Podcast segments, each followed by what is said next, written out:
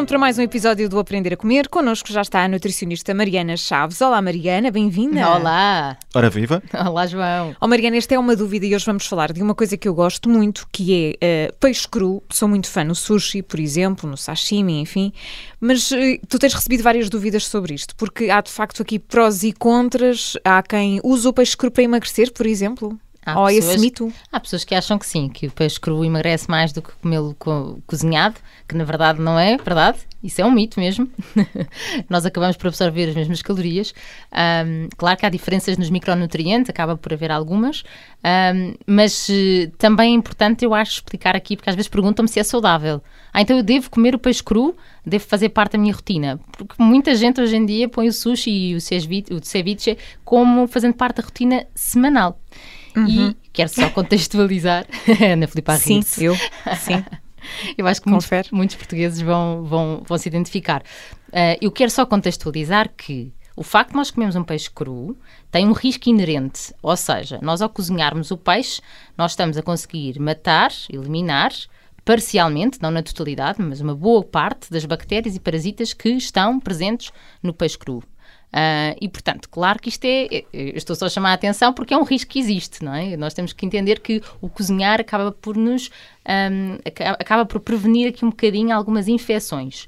Uh, chamadas intoxicações alimentares, muito clássicas, não é? Uh, que muitas vezes são pela listéria, pela salmonela, uh, clostridium, Uh, e, e, isto é importante explicar porque às vezes, por exemplo, uh, pessoas como as grávidas uh, perguntam, então eu posso... Há sempre essa, essa dúvida, não é? Por causa da, dos alimentos crus para quem está grávido. Exatamente, e na verdade existe a questão da toxoplasmose que se prende só com a carne frutas e vegetais. E depois, em regra, elas vão sempre perguntar ao obstetra: então eu posso comer peixe cru? Uh, e às vezes os obstetras têm uma opinião assertiva ou não, mas muitas vezes chegam até mim e dizem assim: ah, não, mas deixaram-me, ou, ou até acho que não faz mal se eu escolher bem. A questão não é uh, com a toxoplasmose.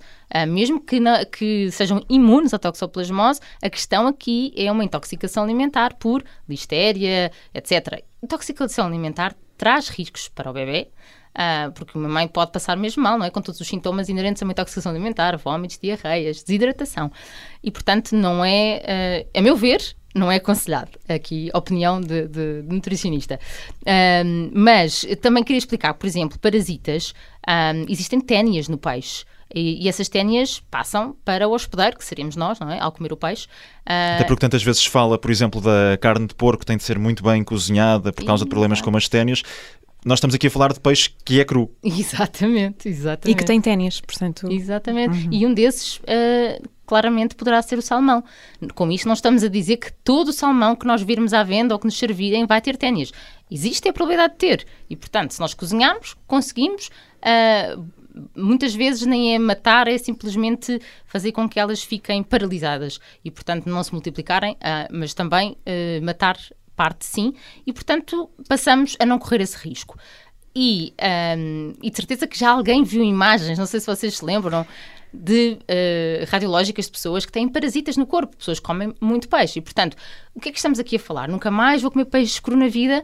Não é isso, mas se calhar se é uma pessoa que consome regularmente, semanalmente, sushis, sashimis ou, ou só braseado, se calhar faz sentido pensar em quê?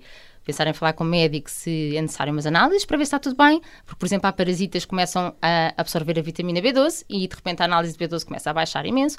Uh, se calhar faz sentido. Fazer uma desparasitação interna? Exatamente. Pensar nisso como uma coisa regular. Muitas vezes fala-se disso para as crianças e não se fala disso para os adultos. Uh, e, portanto, isto tem que ser comportamentos que nós, ao saber o risco, também temos que saber como é que devemos atuar. Uh, e falando em crianças, por exemplo, um, é importante eu dizer que as crianças são uma população de risco. Uh, as crianças, os idosos e as grávidas, e que não é aconselhado o consumo de peixe cru também para as crianças. Por exemplo, a Associação Americana de Pediatras aconselha que as crianças se vacinem contra a hepatite A antes de darem peixe crus às crianças, uh, porque existe uma associação de risco de, uh, aumentado de, deste tipo de infecção viral, de hepatite A, nas crianças que consomem peixe cru, portanto, não é uma brincadeira. E, uh, para além disso, também eles dão uma recomendação institucional no site deles de que também deve, devem tentar os pais escolher o tipo de peixe que será menos mal para as crianças em cru Ou seja, o peixe que terá menos metais pesados, menos mercúrio. De que peixe estamos aí a falar? Portanto, o salmão terá menos mercúrio do que o atum. Logo aí já é uma escolha que os pais conseguem fazer. Uhum. Nós cá em Portugal temos robalo, temos dourada, até há sítios onde servem sardinha. E sim, por exemplo, tubarão não, eu sei que há uns sítios especiais que também servem, tem imenso mercúrio.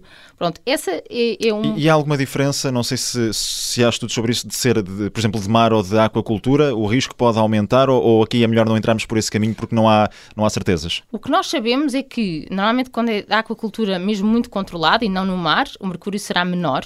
Uh, mas normalmente isso trata-se mais de, do salmão. Uhum. Mas uh, ainda tem que haver muitos estudos para sabermos a quantidade precisa.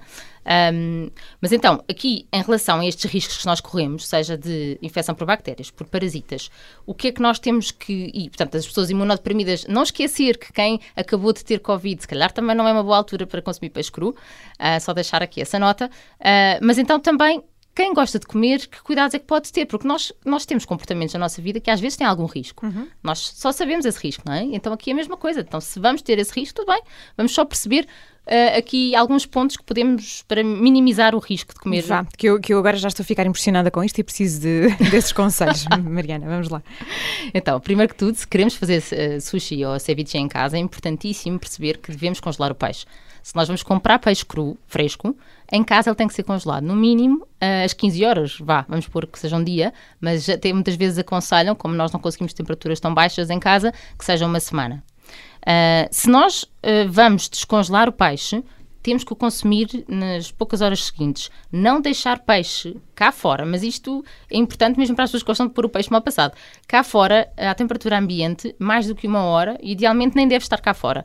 Uh, basicamente, as bactérias acabam por se multiplicar exponencialmente. E é, esse é que é o grande problema, é o número, porque o nosso corpo consegue e lida com bactérias todos os dias. Agora, se for uma grande quantidade, aí com certeza já vem uma intoxicação alimentar. E estamos aqui a falar de uh, mais calor, maior probabilidade de multiplicação. É, exatamente, até determinado valor, ou seja, até há estudos que falam que até aos 55 graus Portanto, ali deixar naquela. Até poderia ser uma, uma temperatura quentinha, vá, durante algum tempo, mas não a ferver, uh, porque há o cozinhar a baixas temperaturas, um, que aí há uma grande multiplicação. Os estudos mostram que é abaixo de 55 graus. Agora, mas o cozinhar, uh, o slow cooking que se fala, que também se fala, é mais para a carne, mas também se fala para o peixe, uh, é normalmente entre 60 a 70 graus e, e aí já se consegue minimizar algumas bactérias, sabendo que a partir dos 90 a 100 é que se consegue maximizar uhum. essa redução. Uh, mas também é muito importante nós percebemos que a higiene das nossas mãos, a higiene dos utensílios, isso tudo tem que estar, quando mexemos em peixe cru, tem que estar limpo porque existe contaminação cruzada. Aquilo está cru, vai multiplicar exponencialmente, rapidamente, o número das bactérias que nós podemos estar a colocar no nosso peixe. Portanto, é isto, e quando comemos, claro, olhar se está com uma cor esquisita, com um cheiro esquisito, se vemos lá alguma coisa, os parasitas normalmente não são um olho nu visível, uh, mas de qualquer forma é sempre bom dar um olho, ter a certeza, porque é mais arriscado do que se estivéssemos a comer uh, cozinhado. Pronto, Mariana, muito obrigada. Uh, gostei, gostei, muito deste episódio. Uh, Estragaste para Rosa, infeliz no final desta rubrica? Não, não estou infeliz. A pensar no almoço que já não será? É preciso, é preciso comer com. Jantar, neste caso, é preciso comer com. Enfim, com cuidados. Isso já, é, já percebemos, não é? Ana Filipa, também. Eu, eu, como também peixe cru de vez em quando. E há benefícios, imagina. As algas do sushi uh, têm imenso iodo, é bom. O abacate dos ceviches é uma gordura boa. Às vezes as pessoas só, cons só consomem o abacate se estiver lá. O peixe estar marinado reduz, reduz um bocadinho as bactérias, por exemplo há outras partes boas. Eu só acho que as pessoas muitas vezes tomam estas decisões e acham que é tudo ótimo, é tudo igual.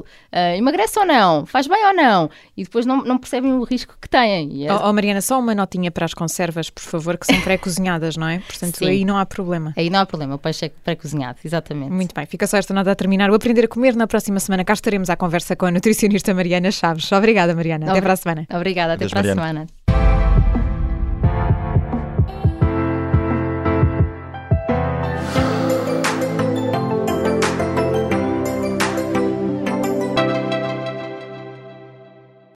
Obrigada por ter ouvido este podcast. Se gostou, pode subscrevê-lo, pode partilhá-lo e também pode ouvir a Rádio Observador online em 98.7 em Lisboa e em 98.4 no Porto.